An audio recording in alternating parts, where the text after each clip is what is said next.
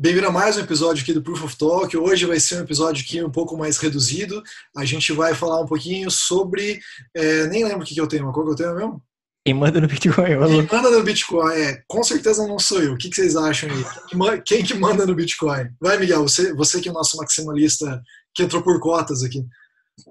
Olha, agora quem manda no Bitcoin é ninguém. É ninguém e todo mundo ao mesmo tempo, né? Copiou a minha então... frase, cara. Tem, não existe propriedade intelectual, Thiago. Tá, desculpa. Então, tipo, acho que todo mundo ao mesmo tempo, né? Ninguém tem um poder, tipo, magnânimo sobre o Bitcoin, igual o CZ achou que ele tinha de fazer os blocos, né? Mas ninguém tem, tem um poder, assim, de dominar e de falar, olha, tem que ser assim, tem que ser assado, né? Tipo, Mas o, o poder econômico o CZ tem. O poder econômico de mudar a blockchain, ele tem. Ele tem. Né? Quem manda no Bitcoin, dizer, né? quem manda no código, mas quem manda na blockchain? Na blockchain, a blockchain tem dono. Quem manda no código também, não tem dono? Não, o código, o código não tem dono, não. Mas quem são os gatekeepers que permitem entrada? Quem são os commit-masters? Não tem, não tem. O, isso é uma dúvida que muita gente tem, né? Quem é que manda no, no código do Bitcoin, quem é que controla, quem é que faz os commits, quem é que muda as coisas? Ninguém muda. É, a, a, rede do Bitcoin, o protocolo, ele tem as regras, as regras são as mesmas que o Satoshi inventou em 2008, continuam as mesmas até hoje. Existe um código, o chamado Bitcoin Core, que é coordenado lá pela Blockstream, que é uma empresa, tem CEO, etc. Mas existem outros nodos na rede é, rodando o Bitcoin, fazendo o sistema todo funcionar, que não são da, daquele código, não são da Blockstream. Tô vendo aqui tem, outras tem Python também, tem Python, tem Go. implementações. Eu tô vendo aqui tem BTCB, Bitcoin, Bitcoin Notes, LibBitcoin, Bitcoin Classic XT, Bitcoin Unlimited e ainda tem uns Bitcoin UASF que a gente vai falar daqui a pouquinho. Tem um tal de TRB aqui também. Enfim, tem, tem várias implementações é, que seguem aquelas regras do protocolo. Mas assim, 99% são é, aquele código lá, o Bitcoin Core, que hoje em dia é tem a manutenção da Blockstream, que é um código que deriva direto do código do Satoshi. Inclusive, eu acho, na minha opinião, ainda não tentei não, mas se uma, um teste que eu estou querendo fazer é pegar o código, que o último código que o Satoshi colocou à mão, é, um, ver, se, ver se ele conecta na rede, né? Para ver, ele vai conectar onde? Vai ser no Bitcoin Cash? Será que ele vai conectar na rede do Bitcoin Cash? Ou será que ele vai conectar na rede do Bitcoin? Eu acho que, acho que nenhum. Não, conecta. não vai conectar, ponto. Não vai conectar. Não vai conectar porque o protocolo mudou um pouquinho, o protocolo de conexão de rede né, mudou um pouquinho. O, a forma como você obtinha os nós é, para você fazer o bootstrap né, inicial, você pegar outros nós, ela mudou. A gente fez até no, no, no canal do Bruno, a gente fez uma, uma, um review do primeiro código, né? Não é exatamente o último que o Satoshi deixou, mas o primeiro código é, que foi upado para que foi feito o upload para o GitHub, ele, ele conectava no IRC e pegava os outros nós a partir do canal hashtag Bitcoin. É, hoje em dia já não funciona mais se você fizer desse jeito. É, mas o último Aliás, que o Satoshi deixou, realmente não sei se ele. Eu, eu acredito que ele ainda se sincroniza. Aliás, aliás, se você não viu essa live ainda do Bruno e do Thiago, vamos botar o link aqui na descrição, porque é fantástico, você não pode perder, mano. É irado. Você vê, você vê realmente a coisa por dentro, como é que funciona, e muito legal mesmo, é fantástico. Eu adorei, nossa, sensacional. Inclusive, lembrar que todos. Parabéns, você. Ficou bom demais. É, lembrar que todos os nossos episódios aqui a gente bota um, é, vários links, de faz a minutagem, né? coloca todos os links com todas as referências de quase tudo que a gente está falando aqui, que não é opinião, é, a gente vai, mostra o fato lá. Então, não sei se você está ouvindo isso aqui no Spotify em algum outro lugar, mas geralmente está lá no YouTube no nosso site, profoftalk.com.br. Isso. .br. .com.br tem toda a minutagem, todo esse, tudo que a gente fala aqui, a gente deixa os links pro, pro material lá. E só deixar bem claro, não, não, não, não confia na gente, realmente vai lá na descrição, clica nos links e veja por você mesmo, porque o que a gente, às vezes, a gente dá alguma opinião aqui e tal, às vezes é nossa opinião, não tem nada a ver com a realidade em si, né? o que a gente interpreta da realidade. Vamos, vamos falar. Bom, se ninguém controla o código, e se precisar um dia fazer alguma correção? Se tiver, alguém descobrir algum bug. É, geral, às vezes eles descobrem um ou outro bug em alguma dessas implementações, o sujeito vai lá e resolve e pronto, não tem problema. Mas se alguém descobrir um bug, uma falha fatal, alguma coisa muito preocupante no protocolo, algo que realmente precise mudar. Eu lembro que já aconteceu isso no passado, na época que o Satoshi ainda estava vivo, estava ativo, ele mesmo ia lá, resolvia, É, aconteceu em 2013, a gente falou no, no último episódio lá sobre o reorg. Aí, na hora, os desenvolvedores na época tinham o líder, né? O Gavin Anderson tinha, ele era o líder. Aí ele conseguiu juntar a galera, entrou em contato com alguns mineradores e resolveram o problema. Mas e hoje em dia, se isso for precisar fazer uma mudança drástica, como é que isso vai ser feito, né? É, eu, eu não sei como é que seria. Acho, Existe... eu acho. Oi? Eu acho que cada um tem que corrigir a sua implementação e é, isso vai virar um, um, assim, um consenso na rede. E quem não atualizou, quem não ainda corrigiu a sua própria implementação, pode ser que até fique de fora da rede. E se o consenso não for atingido, né? Como é que fica? E se alguém, e se alguém discordar, falar assim, não, vamos corrigir assim, alguém aí outra parte da rede fala, não, não, vai ser assado. Aí a rede vai se dividir se não tiver esse consenso. Sim. É o que aconteceu com, é o que aconteceu com no caso da, da, da coin, do Bitcoin Cash com o Bitcoin, né? Não houve é, consenso. Foi correção de bug, aí foi é, né, mudança de visão, né? Foi diferença de visão de como o projeto deveria ah seguir a partir desse momento. É, a, a visão dos, dos, dos, big blockers lá do, do, Bitcoin Cash é que era um bug, né? Que as fees iam ficar altas demais e, teoricamente, essa era, essa era a desculpa do negócio, bug, né? E aí os, aí os, Bitcoin, os Bitcoin os, o lado dos, dos Bitcoin, do Bitcoin Core falou assim, não, não é um bug, é um feature você ter né, a, a galera tentando usar é, e aumentar. O mercado não ligou. É, não é um bug. Bug é não é bug, exatamente. Depende, depende, da visão. Eles chegaram a um ponto que teve uma divergência de visão ali sobre Eles qual seria o futuro e resolveram. Alegaram esse bug. Design, assim. é. Design. Né? Uma coisa não, é interessante falar que fork é uma palavra que ela, muita gente está tendo o primeiro contato agora. É, com, com esse esquema de blockchain e tal, mas fork é uma palavra que os programadores já usavam há muito tempo, é uma, faz parte do nosso vocabulário há muitos anos, é, só que antigamente a gente só lidava com o código, então o que poderia ser feito fork não eram os dados em si. Né? Hoje você tem fork do código e posteriormente tem um fork dos dados, é, que é o, o, tal que a gente chama de blockchain. É, antigamente o que acontecia? Tinham projetos que eles andavam até certo ponto e os desenvolvedores discordavam de quais, qual seria é, o, o, próximo passo. Então, ah, eu acho que o software tem que andar para esse lado e outros desenvolvedores achavam que tem que andar para o lado de cá. E aí, nesse caso, é, acontecia o que a gente já chamava de fork, tá? o fork do projeto. Então, o open source tem muito disso, de briga interna, de pessoas dentro do projeto dizendo qual deveria ser o próximo passo para o projeto, e a visão de futuro divergia e criava-se fork. Então, no, no é, em software livre isso sempre existiu, só que agora, pelo fato da gente ter dois elementos, a gente tem o código e tem os dados, quando você muda o código, do, do, do código ali que está tá principalmente controlando o consenso no negócio, eventualmente vai ter um split dos dados também. Você vai criar duas ramificações para esse dado. Então isso é algo até meio novo. É, me corrijam se eu estiver errado, mas eu não tinha visto nunca isso acontecer é, anteriormente ao, ao Bitcoin. Pois é, eu, e no software livre isso era muito comum. O, o Firefox é um fork do Netscape, se não me engano. O Linux é um negócio, os, os sistemas operacionais baseados em Linux tem zilhões de forks, assim, até eu já fiz fork de alguma coisa aqui para usar. Fork do fork, tem tudo. Fork do fork do fork do fork. Isso é, sempre foi muito comum porque software é livre, né? Qualquer um pega, muda e faz o que quiser. No caso do Bitcoin, fork é, é uma fork é uma bifurcação na história, né? Se está acontecendo uma coisa aqui, é um garfo, né? É uma discordância. É um botão no GitHub. Um botão no GitHub. Qualquer um, qualquer um copia. Aperta lá e já era. Isso é uma coisa que eu acho até engraçado, não tem tanto a ver aqui com o assunto, mas o pessoal, quando vai traduzir fork, Tá escrevendo em português, traduz pra garfo. Isso é um negócio que eu nunca tinha visto na vida. Pra garfo, é. Mas é, porque garfo, como que é o garfo? Faz assim é, e, aí... e depois faz um split. É, né? Ah, não. É, o, então, assim, o, o nome é fork não por causa do, da utilidade do garfo, mas por causa do formato dele. Né? É. Ele, ele é bifurcação. Uma... Não, a tradução é bifurcação na história, eu acho. Não sei. Deveria ser bifurcação, mas aqui em inglês eles já utilizam fork. Por exemplo, uma estrada, quando ela se bifurca, eles utilizam a palavra fork.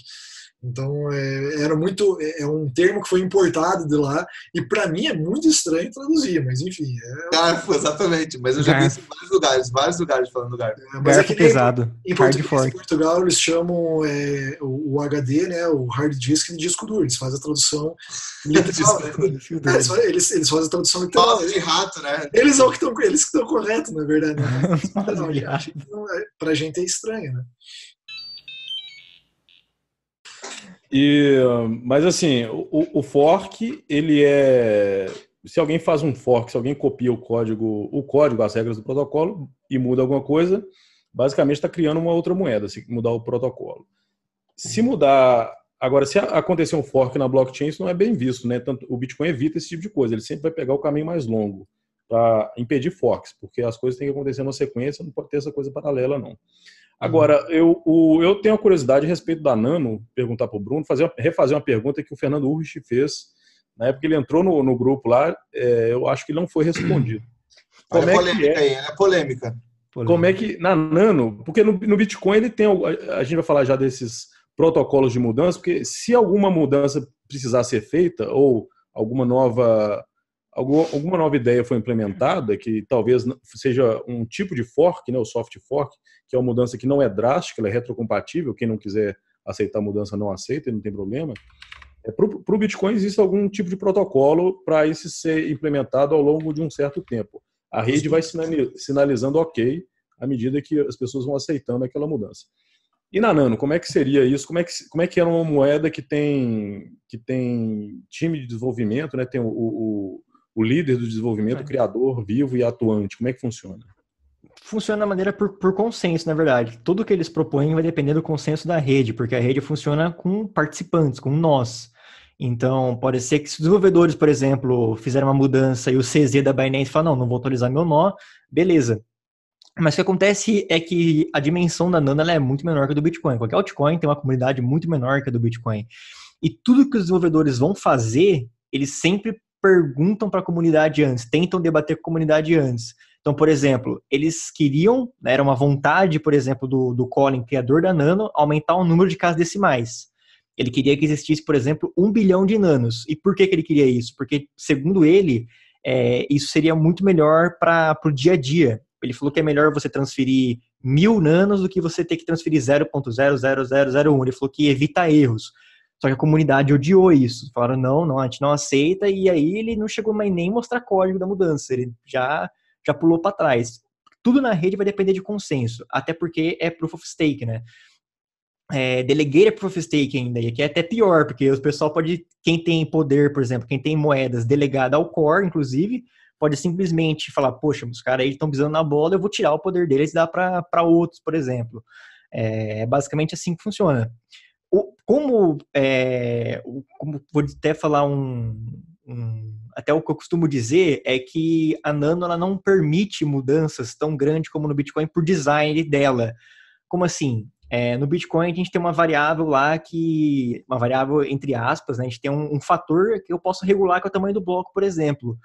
É, a Nano, por design, ela já é uma moeda que já é uma criptomoeda que não tem muito no que mexer, né? Ela tem o design dela por padrão, é, é aquilo, não tem como você mexer. Você não vai ter, nunca você vai ter uma discussão a nível de aumentar ou não o tamanho do bloco. É, Nano é aquilo ou, não é. Então tem, tem também tem também essa, essa, essa questão.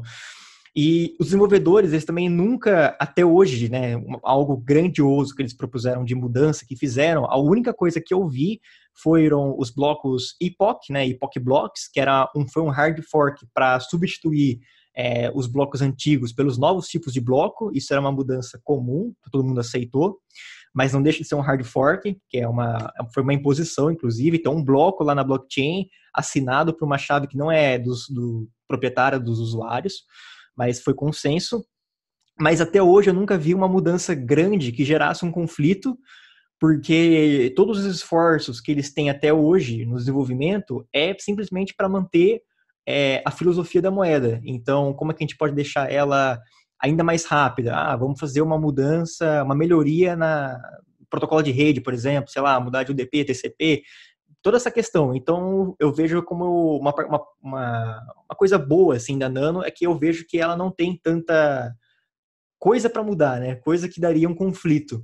Mas, caso queiram mudar, tem essa questão do consenso na rede. Tem que ter o consenso. Se não tiver, já era. Mas a ideia, então, é eles evitarem algumas mudanças contenciosas discutíveis, né? Eles tentam. Se acontecer, é. pode ter um split. Se, se tiver uma parte da rede falar, não, isso eu, isso eu não quero, mas a outra parte disser eu quero, talvez eles evitem, para evitar o split. Sim, talvez eles evitem evitar o split. E o, no, no caso do Bitcoin, é, tem um, um BIP, acho que é o BIP 9, que define as regras para atualização de soft fork, que é mais ou menos o seguinte: os mineradores vão, vão sinalizando no, nos blocos que eles estão minerando se, se eles aceitam aquelas regras, né? E, depois de um certo tempo, acho que não sei se é um ou dois meses, se 90 e, acho que são quatro semanas, se 95% dos blocos minerados é, tiverem sinalizado ok, aí entra em outra fase, que é a fase de espera para a rede atualizar toda, né, para aceitar aquela mudança. Depois desse tempo, o... faz tempo que eu, eu, eu, eu li sobre isso, não sei se é detalhes não, mas tá, no link vai estar tá o BIP lá para todo mundo ver. Depois desse tempo, aí sim a, a mudança fica aprovada na rede. E isso aconteceu em 2017 com o Segwit. Segwit é uma mudança retrocompatível, um, so, um soft fork. Quem não quisesse usar Segwit não, não usa, né? Vai ficar pagando as taxas do jeito que pagava antes, mais caras. Quem quiser usar Segwit vai pagar um pouco mais barato. E na época teve muita discussão, só ficou meses parados, os mineradores não queriam sinalizar que eles, eles topavam Segwit. Como era uma mudança, era um soft fork, uma mudança retrocompatível, eles não precisavam nem ter usado o, o BIP, né? Eles podiam ter feito isso aí de uma maneira mais tranquila.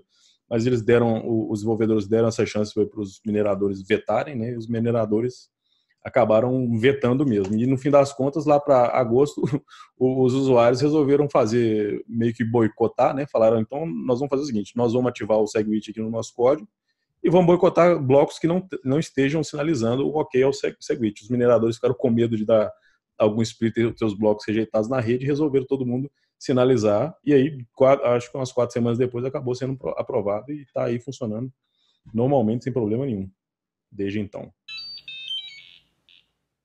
Eu acho engraçado que você falou, o Bruno falou sobre, um, sobre uma modificação que propuseram na Nano para tirar as vírgulas, né? Engraçado que tem um, um, um BIP, deixa eu ver até o número aqui, ó, 176, que foi feito pelo Jimmy Song, que ele só, só propunha fazer uma, uma definição de, tipo, acho que era, deixa eu ler aqui, era, era um bit, era 100 satoshis.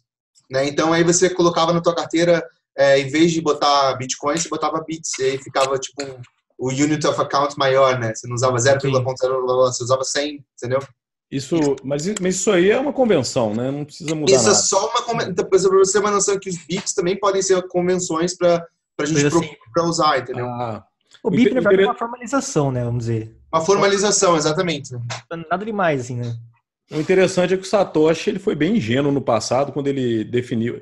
É, o, o, o, código do Bitcoin ele só gerencia moedas. Lá dentro do código não tem nada falando de Bitcoin. É, ele gerencia moedas que a gente chama de Satoshi. E né, são 100 milhões de, de moedas por cada unidade que a gente chama de Bitcoin. E ele, ele foi bem ingênuo no passado, quando perguntaram para ele por que, que você fez esses 100 milhões, por que, que um Bitcoin vale 100 milhões dessas moedas? Aí falou, ah, não, no futuro, se a gente quiser, quiser a gente só arreda, a gente a move vírgula. a vírgula, porque a vírgula não existe. Né, é só uma convenção, mas acabou que ninguém nunca moveu. Seria interessante se no futuro, eu imagino que sim, né? Quando o Bitcoin estiver valendo um milhão? Eu acho que, eu acho que pela Light, nas, nas segundas camadas, acho que você conseguiria fazer essa mudança de vírgula para lá e para cá. Não, não, a vírgula não existe. A gente que está na nossa cabeça. Se todo mundo quiser, é, por convenção, chegar e falar não existe vírgula, é, um Satoshi, na verdade, é um Bitcoin, eu acho que no futuro isso vai acontecer quando o Bitcoin estiver valendo muito, porque ninguém vai botar as coisas em 0,000. É, então. Vou falar 10 satoshis, 1000 satoshis, 100 satoshis. E na Lightning, nas outras camadas, é, na Lightning, por exemplo, você pode dividir o satoshi, coisa que no Bitcoin não tem jeito. Microfrações de um satoshi, né? Você pode fazer. Na, na Lightning você divide. Por isso que é interessante a gente falar é, esse, esse, esse, com, com relação com esse, com esse negócio que, que o Bruno falou da Nano, do, do BIP 176 do, do, do Jimmy Song, né? É justamente isso, não muda nada no protocolo, é só uma convenção de nomenclatura. Então, até isso, os bips são, são interessantes para dar uma lida né, no que tá. É, tem, outra, tem outros bips também, não tem tanto a ver aqui com, com o episódio, mas, por exemplo, o BIP 44, ele define jeito de você derivar carteiras é, determinísticas, é. né? Então, isso é para ter um padrão e você importar o mesmo seed em qualquer lugar e conseguir derivar as mesmas carteiras em todos os lugares, né?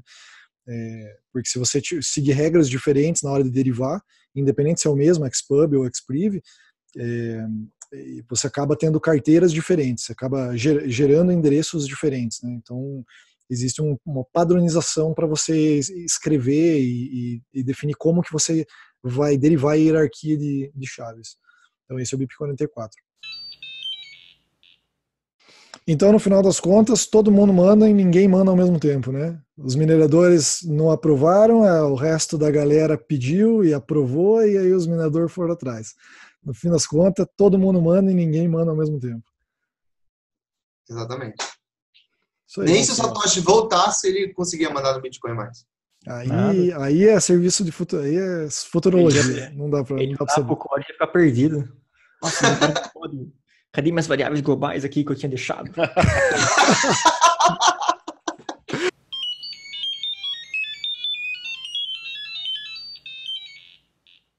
Thiago Silvio Santos, não. Eu vou botar aqui o microfone, assim, pendurado. Aô, É, Quem quer Bitcoin? mandar umas paper wallets de aviãozinho. assim.